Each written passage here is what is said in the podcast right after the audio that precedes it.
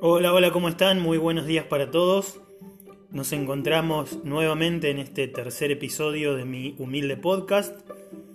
Espero que les esté gustando hasta ahora el contenido que, que venimos charlando.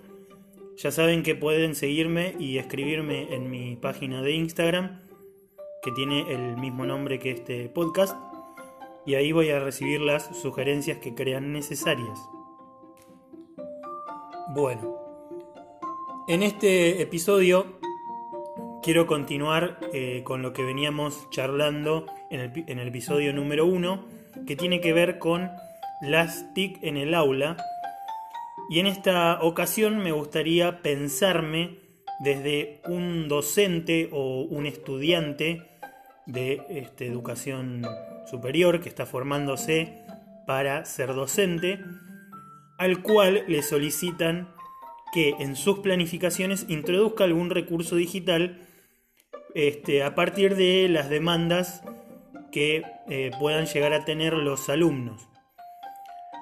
En este sentido, en primer lugar, me gustaría destacar muy brevemente eh, un concepto que es muy, muy conocido, muy famoso, que seguramente en algún momento lo han escuchado, que tiene que ver con los nativos y los inmigrantes y refugiados digitales.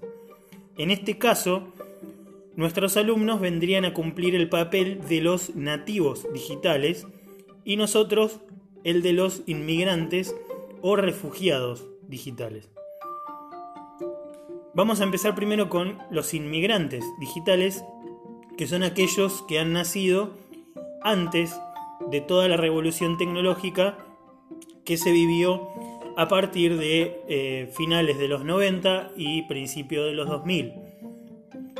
Mientras que los nativos digitales son aquellos que justamente han nacido en esta era en la cual las tecnologías digitales son altamente accesibles.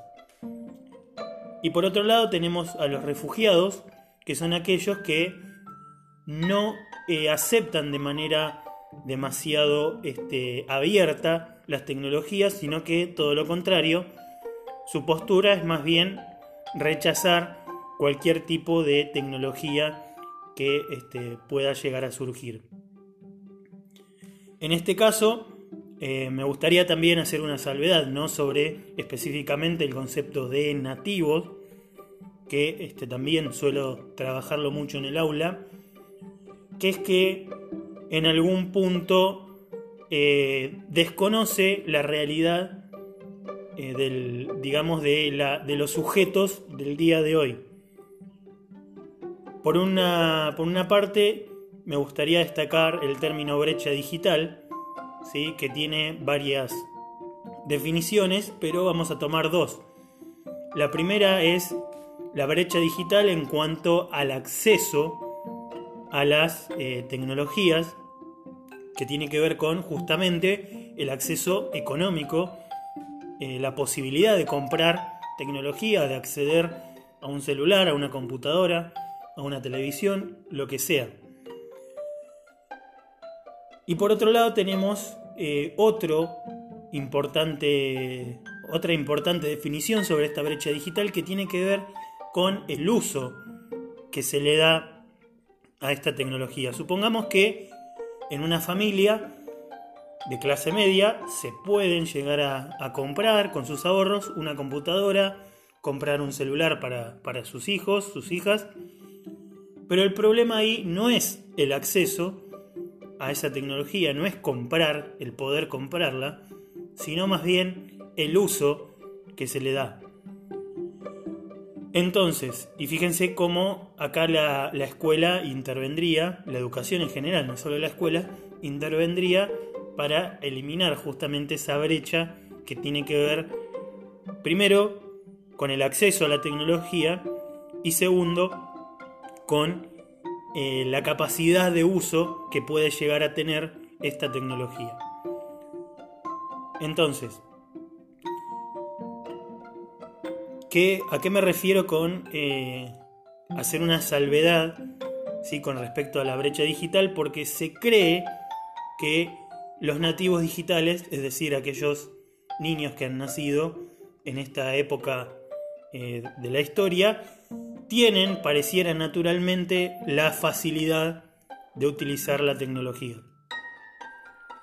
En este caso, sí tienen cierta facilidad en usar eh, la tecnología, pero de forma técnica, es decir, saben dónde buscar un video, saben cómo entrar a determinadas páginas, saben jugar, saben determinadas cosas que tienen que ver más con cuestiones técnicas y no tanto con el uso simbólico que se le puede dar a la tecnología. Esto quiere decir que el hecho de saber usar un celular o el hecho de saber usar una computadora no implica saber utilizarla bien.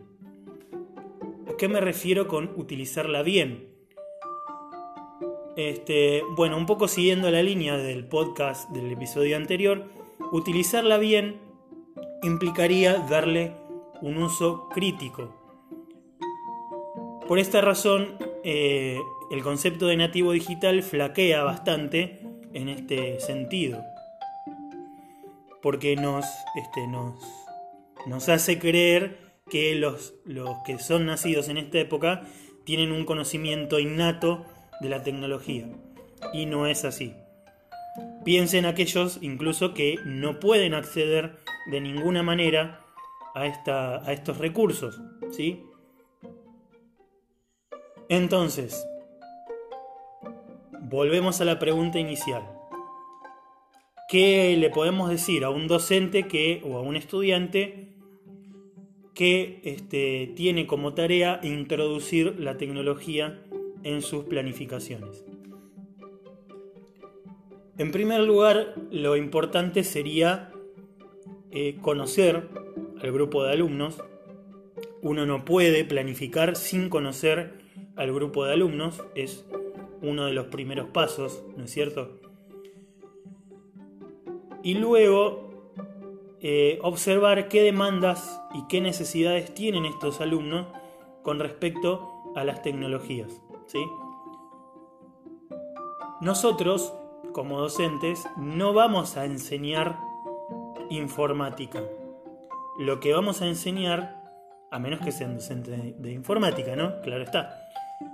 Pero los docentes, digamos, en mi caso, por ejemplo, que soy eh, profesor de nivel primario, los docentes que tenemos que eh, enseñar ciencias naturales, ciencias sociales, matemática, lengua, ¿sí? música, inglés, etc., no vamos a enseñar informática, ¿sí? no vamos a enseñar las partes de una computadora. A menos que ustedes vean que es una necesidad en su grupo áulico, ¿no es cierto? Pero lo que voy es que no, nos vamos a centrar tanto en el uso técnico de la herramienta, sino más bien en el uso cotidiano que se le puede dar a esta tecnología. Vamos a citar un ejemplo claro. En mi grupo observo una demanda sobre, por ejemplo, el acoso eh, en las redes sociales, ¿sí? el ciberbullying, como se conoce. Que en otro podcast podríamos entrar en profundidad sobre ese tema que es muy, digamos, preocupante y es muy actual. Entonces yo lo que tengo que hacer es tratar de trabajar sobre ese problema en particular a partir de las herramientas que nosotros tengamos y nuestros alumnos tengan. No necesitamos tener la tecnología, ¿sí? no necesitamos todos los recursos existentes, sino que necesitamos justamente lo que nos sirva para ese propósito en particular. Fíjense que para hablar de cyberbullying en este caso no es necesario enseñar informática, ¿sí? sino lo que vamos a enseñar es hacer un uso responsable de la tecnología. El uso responsable de la tecnología implicaría este, determinadas, determinados códigos que tienen que ver con eh, no aceptar, por ejemplo, a cualquiera en las redes sociales, eh, respetar siempre los intereses de los demás, no agredir, etc. ¿No es cierto? El problema es que eso tiene que ser un trabajo sistemático. No puede ser algo que solamente se aplique en una sola actividad.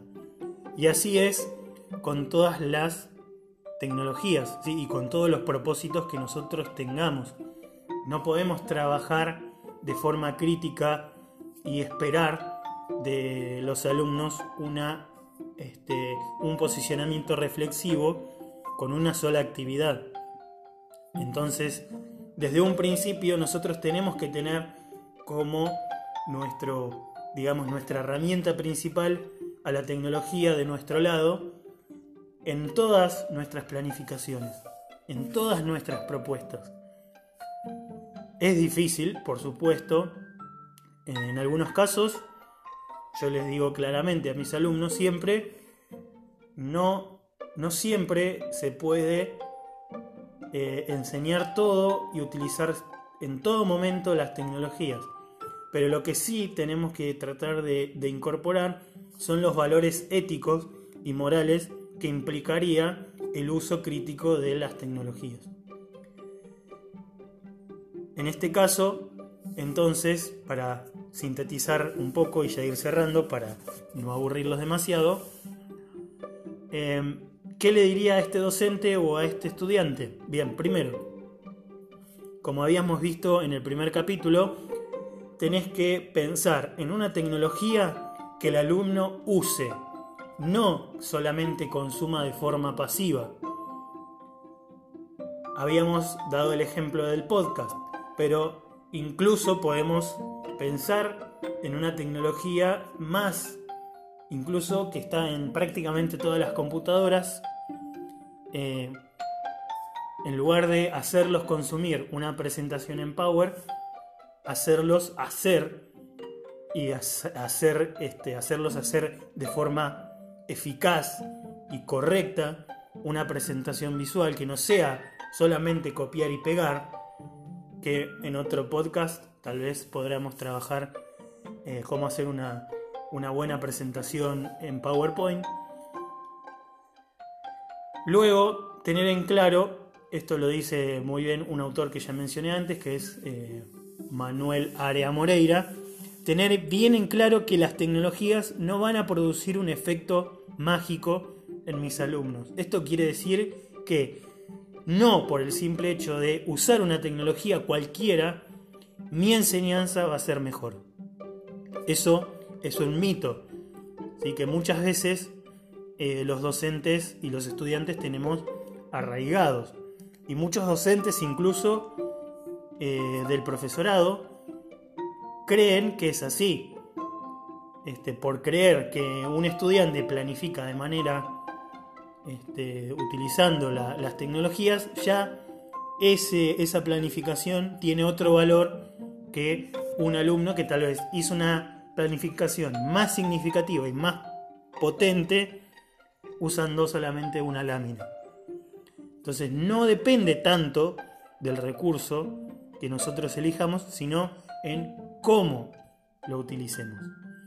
Y para eso es necesario, como dije antes, hacer una planificación consciente, ¿sí? siempre pensando en que los alumnos, nuestros alumnos o nuestros hipotéticos alumnos, en el caso de los estudiantes, eh, aprendan haciendo, ¿sí? aprendan de forma activa, para que justamente este aprendizaje sea constructivo, que los alumnos se apropien de su propio aprendizaje.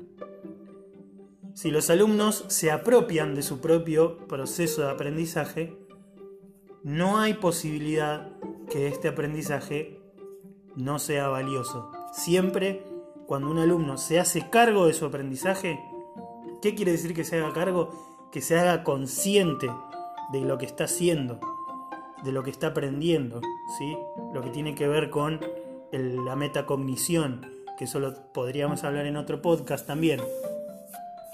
Eh, un alumno que es consciente de lo que está aprendiendo es un alumno que va a aprender y no se va a olvidar jamás de lo que está aprendiendo.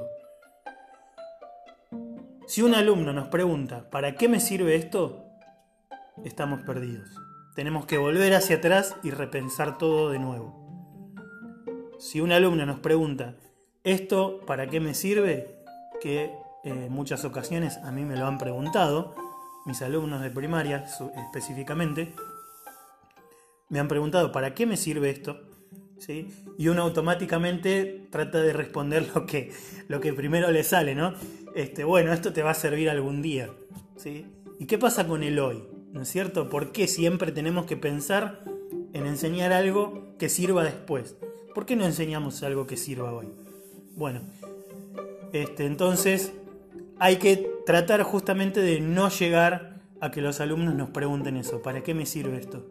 Sino justamente tratar de anticiparse a esa pregunta y poder evitarla este, con una planificación, como les decía, consciente y siempre pensando en nuestros alumnos. Bueno, esto sería todo por el momento. Vamos a seguir hablando sobre esto. la verdad que a mí me apasiona mucho. Ojalá podamos eh, llegar a mucha gente. Eh, ya saben que les agradecería si pueden compartir este podcast y, mi página de Instagram. Eh, yo lo hago, la verdad, porque me gusta. No, no tengo ningún rédito a cambio de esto. Solamente lo hago porque me gusta. Así que espero contagiarles un poco mi pasión por, por estos temas. Nos vemos la próxima, en el próximo episodio. Hasta luego.